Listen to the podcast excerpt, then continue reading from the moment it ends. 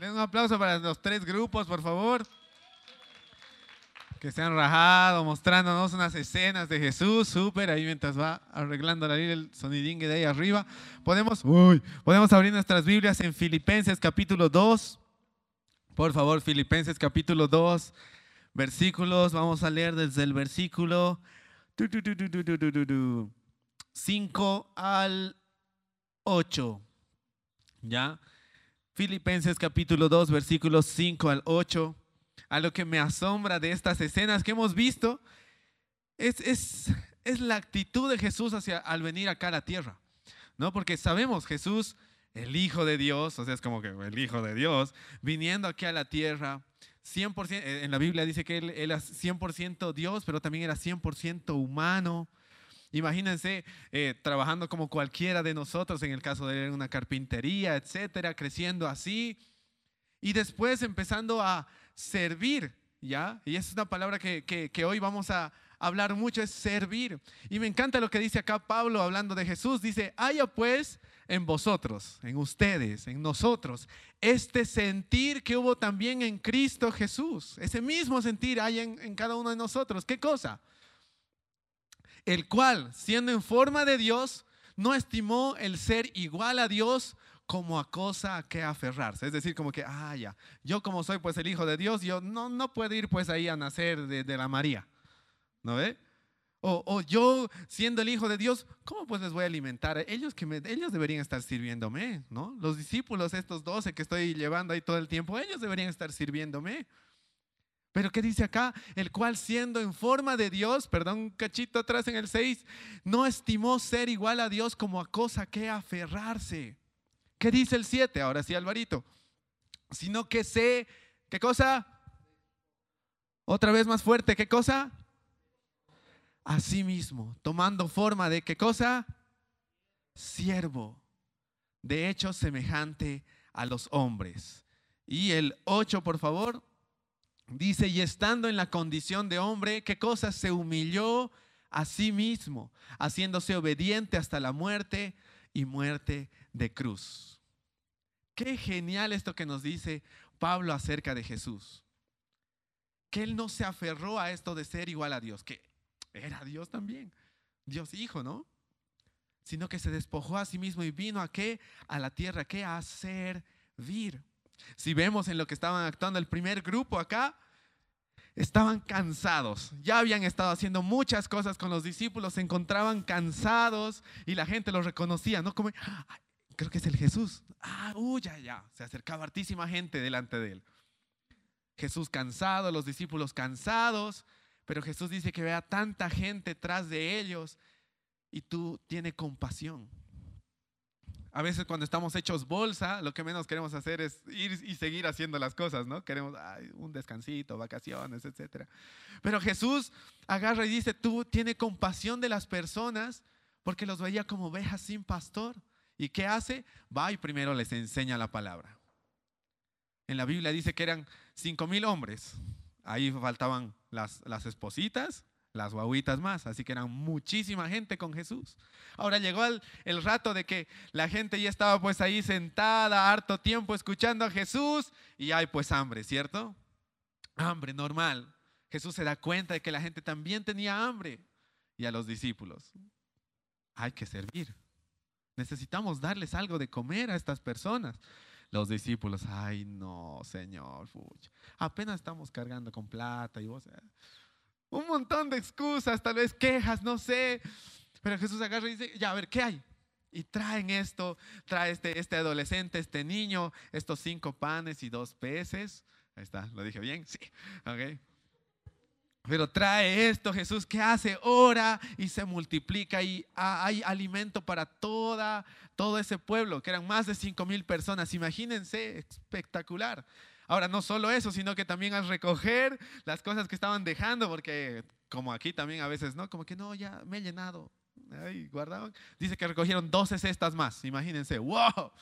Y como esta historia hay muchas más que podemos ver en la Biblia de Jesús sirviendo a la gente, sanando, etcétera, etcétera, etcétera. Pero me encanta en la, en la otra actuación donde estaba Juan y con los chicos, era que Jesús ya estaba a punto de ser crucificado. y va con los discípulos. Y dice, chicos, me estoy sintiendo mal. O sea, porque él ya sabía que se iba a venir esta, este tiempo donde él iba a ser golpeado, iba a ser azotado, iba, iba a ser llevado preso y, y muy pronto él iba a morir en esa cruz. Él ya sabía esto y se sentía como triste, como ahí. Oh. Dice, necesito que me acompañen. ¿Soy el Hijo de Dios? Claro, él podría. Bueno, chicos, no siento nada. Es como que vamos, yo solo con todo esto. Pero él dice, no, necesito que me acompañen a sus discípulos más cercanos. dice, ok, quédense conmigo, apóyenme acá en oración, yo me voy a ir más allácito, voy a seguir orando. Ahora me impresiona la oración de Jesús porque dice, Señor, mira, estoy sufriendo, ya lo estoy sintiendo aquí todo lo que va a suceder más ratitos. Pero que dice que no se haga mi voluntad, sino la tuya. ¡Wow! ¡Qué fuerte decir eso! Después se para, vuelve, los encuentra durmiendo y así como tres veces, si no me equivoco. Imagínense hasta que, bueno, llega la hora donde Judas lo traiciona y, ocurre lo que ya sabemos, ¿sí? Después me encanta esta escena después de la muerte y resurrección de Jesús, Jesús apareciéndose a sus discípulos. Me asombra que Jesús les prepara un desayuno. Tan lindo Jesús, ¿no? Para prepararnos un desayuno. Para prepararles a sus discípulos un desayuno. Y ahí agarra a Pedro, justo le agarra a Pedro que un, rato antes Pedro lo, había negado también. Y Jesús como que no, no va y le dice como que, ah, por tu culpa, ¿no? Sino agarra, Pedro, ¿me amas? Pedro, sí, Señor. Ok, apacienta a mis ovejas o cuida a mis corderos. Pastorea mis ovejas. Así le pregunta tres veces. ¿Por qué he elegido estas historias? Porque creo que nos muestra detalles específicos en esto del servicio. Para nosotros como hijos de Dios, ¿ya? Jesús es nuestro mayor ejemplo. O debería serlo. Jesús es el ejemplo para nosotros de vida. ¿sí? Y si Jesús, siendo el Hijo de Dios, se despojó a sí mismo, no se aferró a ser igual a Dios, sino que vino a servir a este mundo, tú y yo como hijos de Dios, porque todos los que hemos aceptado a Jesús como nuestro Señor y Salvador, somos hijos de Dios. Ahora, a veces sucede que nos aferramos a ser hijos de Dios. Y es como que hay que hacer esto. Porque si tienes hermanos, seguramente ha sucedido esto, ¿no? Digamos, voy a poner el ejemplo de mí de la lila. Uy. ¿no? Gabo, puedes ir a comprar y que vaya la lila. ¿No ves? Algún ejemplo muy común, ¿cierto?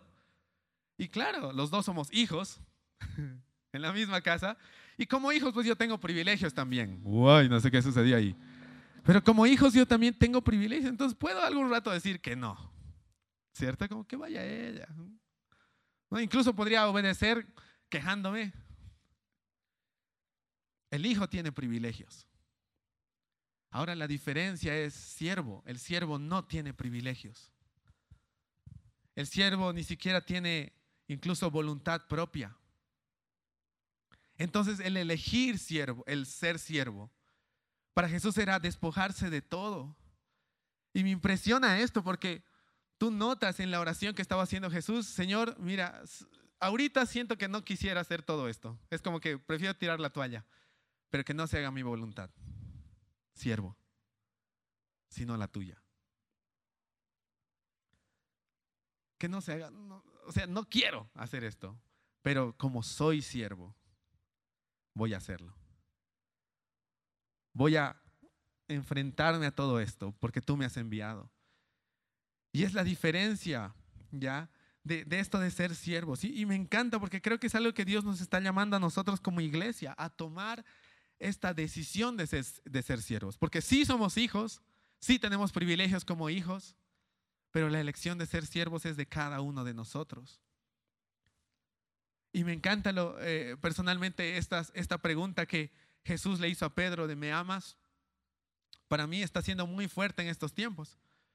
Porque es, ok, podemos decir de un millón formas, ¿no? Te amo, Señor, incluso a veces cuando cantamos, incluso cuando venimos a la iglesia, etcétera. Pero acá me asombra porque Jesús le dice, ¿me amas, Pedro? Y Pedro dice, sí, Señor, tú sabes que te quiero. Y la pregunta, o bueno, la respuesta de Jesús es, ok, entonces cuida a mis corderos. Los corderos o las ovejas somos nosotros, somos el rebaño. Incluso me animaría a decir, es la iglesia. Si amamos a Dios, entonces vamos a cuidar la iglesia. Y es fuerte eso. Porque nos está diciendo, ok, tomen esa, actitud como yo también la he tenido, de siervos. Porque Jesús dio todo por la iglesia. Entregó su vida por la iglesia. Para que hoy podamos disfrutar una relación todos personal con Él. ¿Cierto? Y acá lo mismo le estaba diciendo a Pedro. ¿Sabes qué, Pedro? Yo sé que tú me quieres, pero necesito que me lo digas, digamos, ¿no? Necesito que me lo digas. Y yo decirte una vez más, necesito que cuides a la iglesia. Necesito que cuides a los corderos. pastorea mis corderos, pastorea mi rebaño. Puedes verlo en la versión que quieras y vas a notar esto. Y me encanta que no es una vez, no son dos veces, son tres veces. Es como demasiado importante eso para nosotros. Me encanta que el ser siervo no es algo que Dios nos va a obligar a hacer. Es nuestra elección. ¿Podemos seguir con los privilegios? Sí, como hijos vamos a seguir teniendo privilegios, gracias a Dios. Sí. Pero ahí está la diferencia cuando nosotros decidimos ser siervos. Decidimos despojarnos y empezar a servir. Y si nos empezamos a, eh, digo, y si empezamos a pensar un poquito en servicio, realmente en medio del servicio es donde podemos ver la grandeza de Dios. Porque vemos que, ¿cómo, cómo Dios es? Podemos vivir lo que Jesús estuvo haciendo en la tierra tantas veces. Entonces me encanta y con eso yo quiero terminar, ¿ya? Y gracias a cada uno de ustedes por ayudarme a compartir esta palabra. Porque el Señor está preguntando, ¿quién quiere? ¿Quién quiere?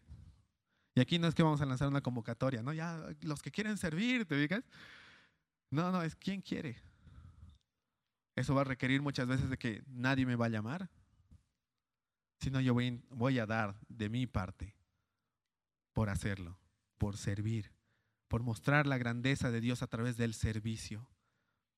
Y ahora esto yo lo voy a juntar un poquito con lo que Pastor Edson estuvo compartiendo el, día domingo en la mañana acá, de que esto nace en mi casa y se manifiesta en la iglesia, aquí, en este rato, cuando nos congregamos, pero parte en mi casa. ¿Podemos ser siervos partiendo en nuestro hogar? Porque a eso nos está llamando el Señor. No solo hacer aquí en la iglesia, ¿no?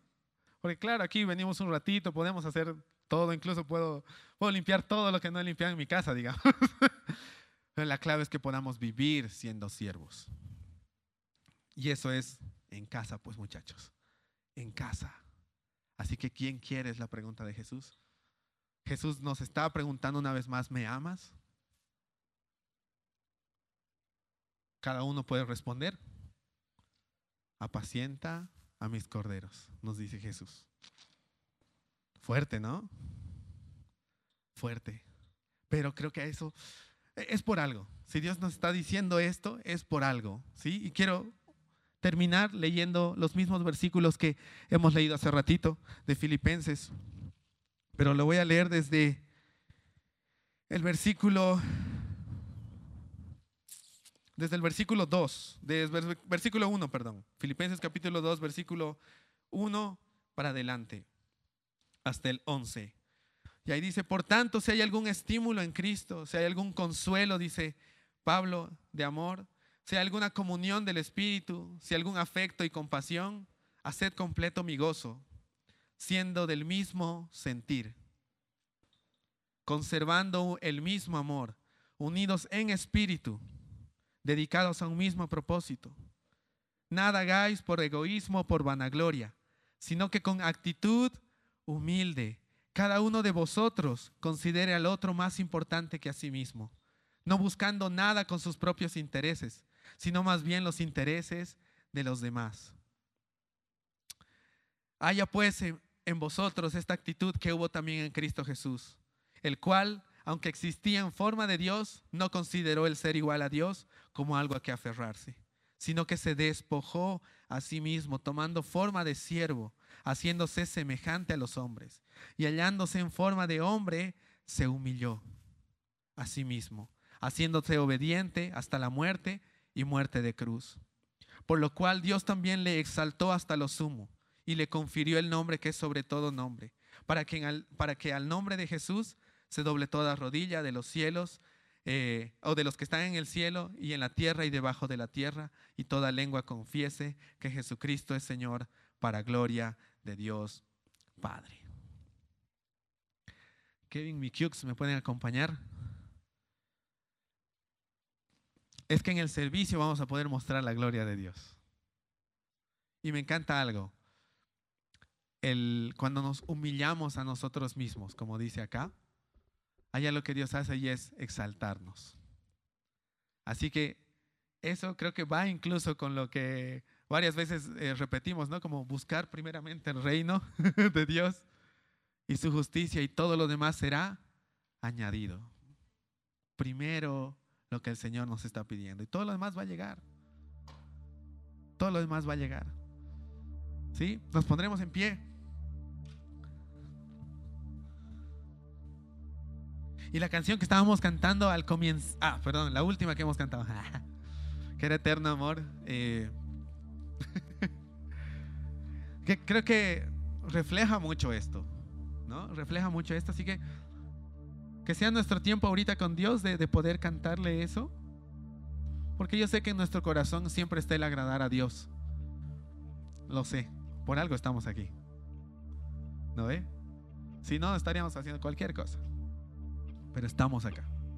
Y eso es importante. Así que, ¿tendremos nuestro tiempo con Dios? Sí. Me encanta que, que Pedro, si bien lo negó, si bien metió la pata, etcétera, pero el Señor habló con él a solas. Tuvo su tiempo con Dios. Así que, si tal vez has tenido distancia con Dios, etcétera, hoy tienes un tiempo para poder hablar con Él, reconciliarte con Él y seguir para adelante, pues, ¿no ve? Y si ya somos de casa, si estamos ahí en casa, tal vez no nos hemos movido, etcétera, ok, es tiempo de seguir creciendo, ¿no ve? Entonces, oh, gracias Señor. Gracias Padre. Oh.